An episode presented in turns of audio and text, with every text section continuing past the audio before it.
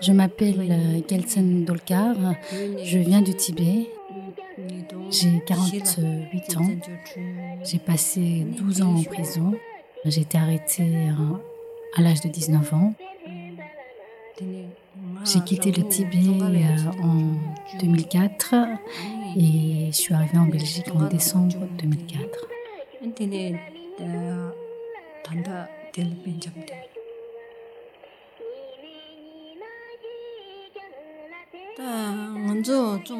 Je fais partie des non-chantantes, c'est comme ça que nous sommes connus. Avec mes amis, nous sommes en tout 14. Mais je n'ai su que par après, après ma libération, et une fois que je suis arrivée en Belgique, j'ai été connue sous euh, son nom-là. Au sein de la prison, nous avons euh, voulu euh, dénoncer les mauvais traitements qu'on subissait, mais aussi on voulait envoyer un message en dehors pour la jeunesse tibétaine, et donc nous avons enregistré des chansons.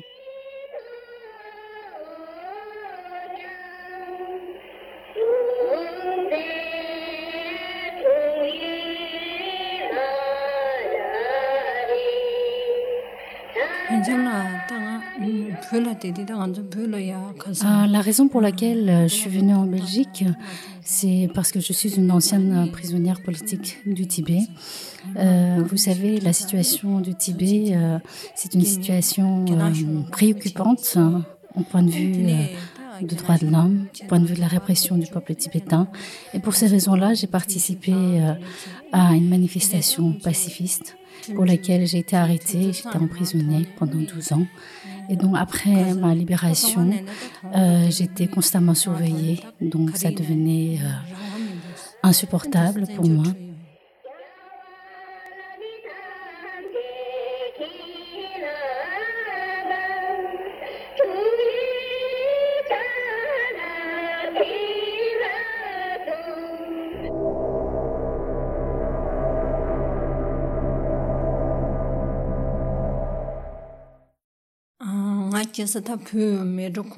Je suis euh, originaire de Medjugorje au Tibet.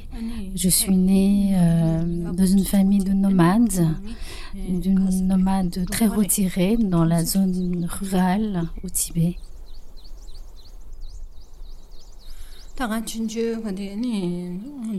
Je suis euh, la cadette de la famille. Euh, je n'ai pas eu de scolarité, donc je n'ai pas été éduquée, je n'ai pas été à l'école. Comme je suis euh, d'origine nomade, donc notre vie euh, était en fonction de la nature et des animaux. Donc jusqu'à l'âge de 18 ans, j'ai vécu de cette manière-là. Et à 18 ans, je suis rentrée dans les ordres, je suis devenue nonne.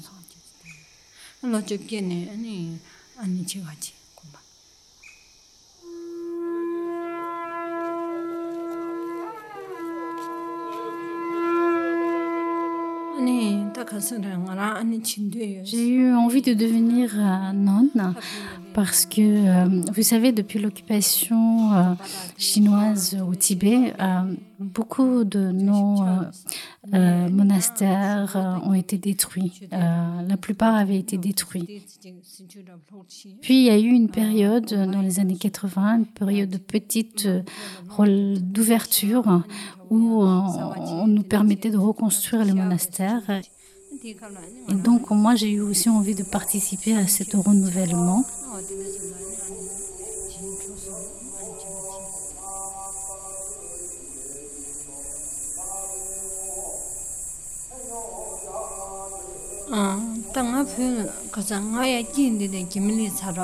1971, quand je suis née, euh, le Tibet était déjà occupé. Donc je suis née dans un Tibet occupé. entre l'âge de 10-13 ans, je n'avais pas conscience de la différence entre les Tibétains et les Chinois. Je pensais que c'était la même chose.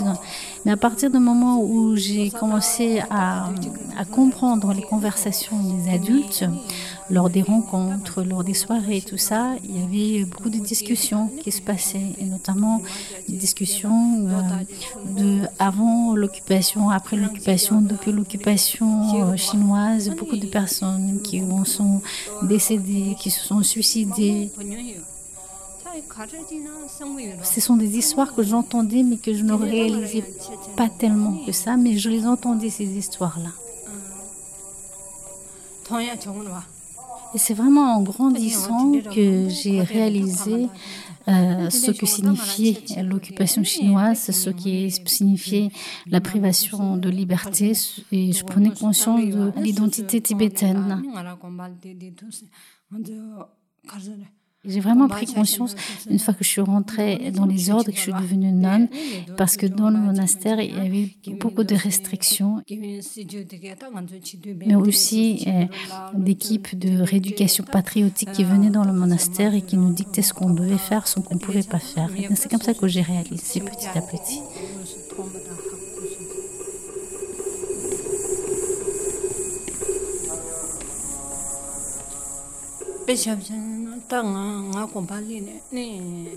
Et puis, une nuit,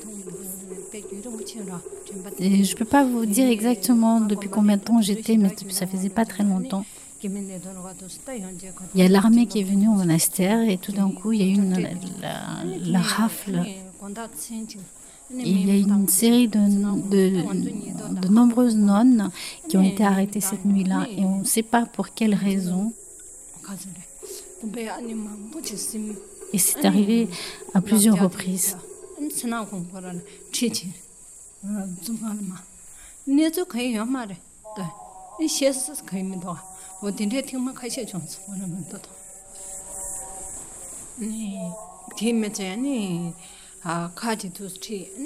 Nos professeurs, euh, euh, qui étaient des nonnes âgées, 60 ans, 70 ans, et même elles, elles recevaient des cours et qu'on les, voilà, on, on, les a vus.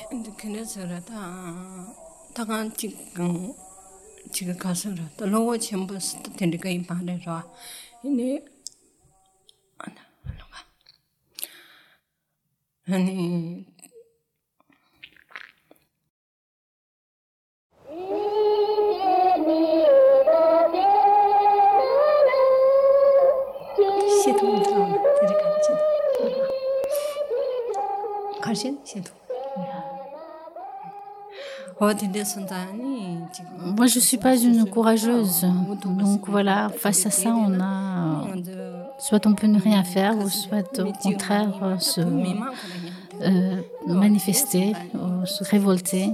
En tout cas, voilà ce que moi j'avais vu, c'était euh, c'était pas un cas individuel, c'était pas un cas, isolé. Donc tout le peuple tibétain souffrait de la même manière. Donc y euh, faire quelque chose, ça allait de soi.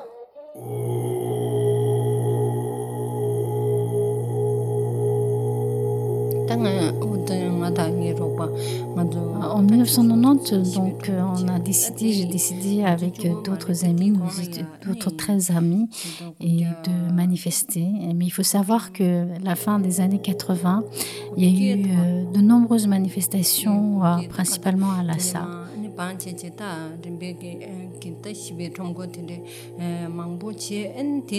Et ces manifestations ont permis de réveiller une conscience et c'était mon cas. Et, euh, vraiment de se rendre compte que euh, le peuple tibétain, c'était un peuple, on était différents. Donc il y avait une conscience, euh, réveil de la conscience tibétaine. 미래디 다 자민다야 다 텐데 두부띠기 와 신의 하고지 도스만 도인 도시비 통고지.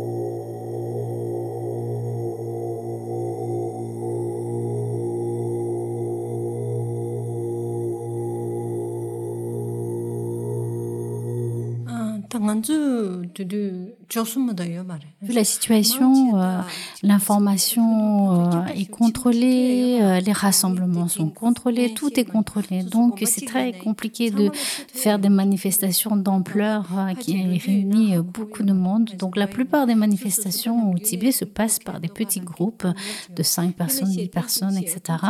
Euh, et ce qui était notre cas même s'il y avait d'autres nonnes qui étaient intéressées à venir, euh, c'était compliqué euh, parce que ça devait être très secret et surtout on pouvait en parler qu'à des gens qu'on pouvait vraiment faire confiance.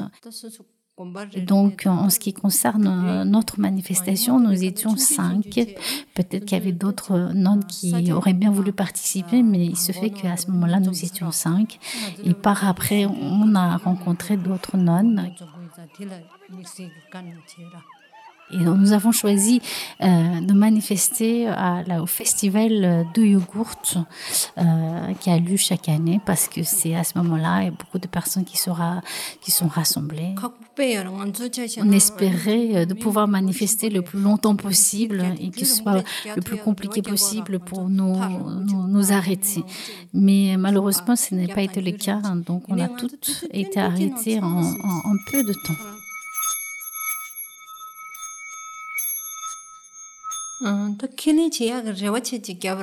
Nous avons décidé de manifester, c'est pour qu'on nous entende, donc c'est pour exprimer.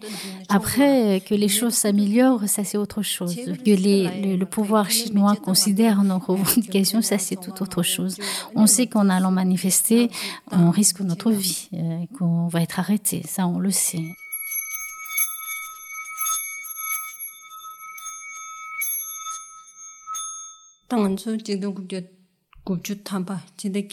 Après avoir manifesté euh, quelques minutes, nous avons été tout arrêtés. On nous a menottés, donc les bras croisés par derrière hein, et la tête baissée, et on nous a jetés dans un camion comme si on était euh, des objets. Donc on nous a tous jetés dans, dans, le camion. Après, nous avons été emmenés vers le centre de détention et euh, toutes alignées euh, l'une à côté de l'autre. Nous avons été euh, debout, on a, nous avons été emmenés une par une pour l'interrogatoire.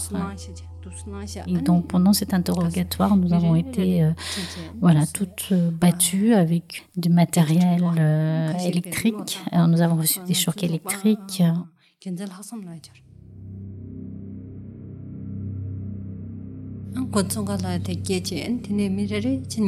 Nous avons toutes été emmenées euh, donc pour l'interrogatoire une par une.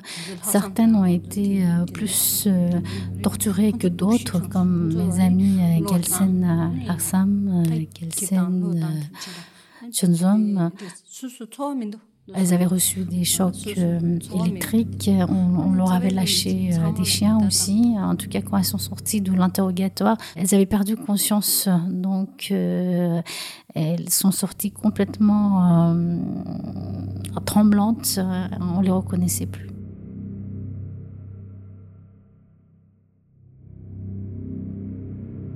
À suivre.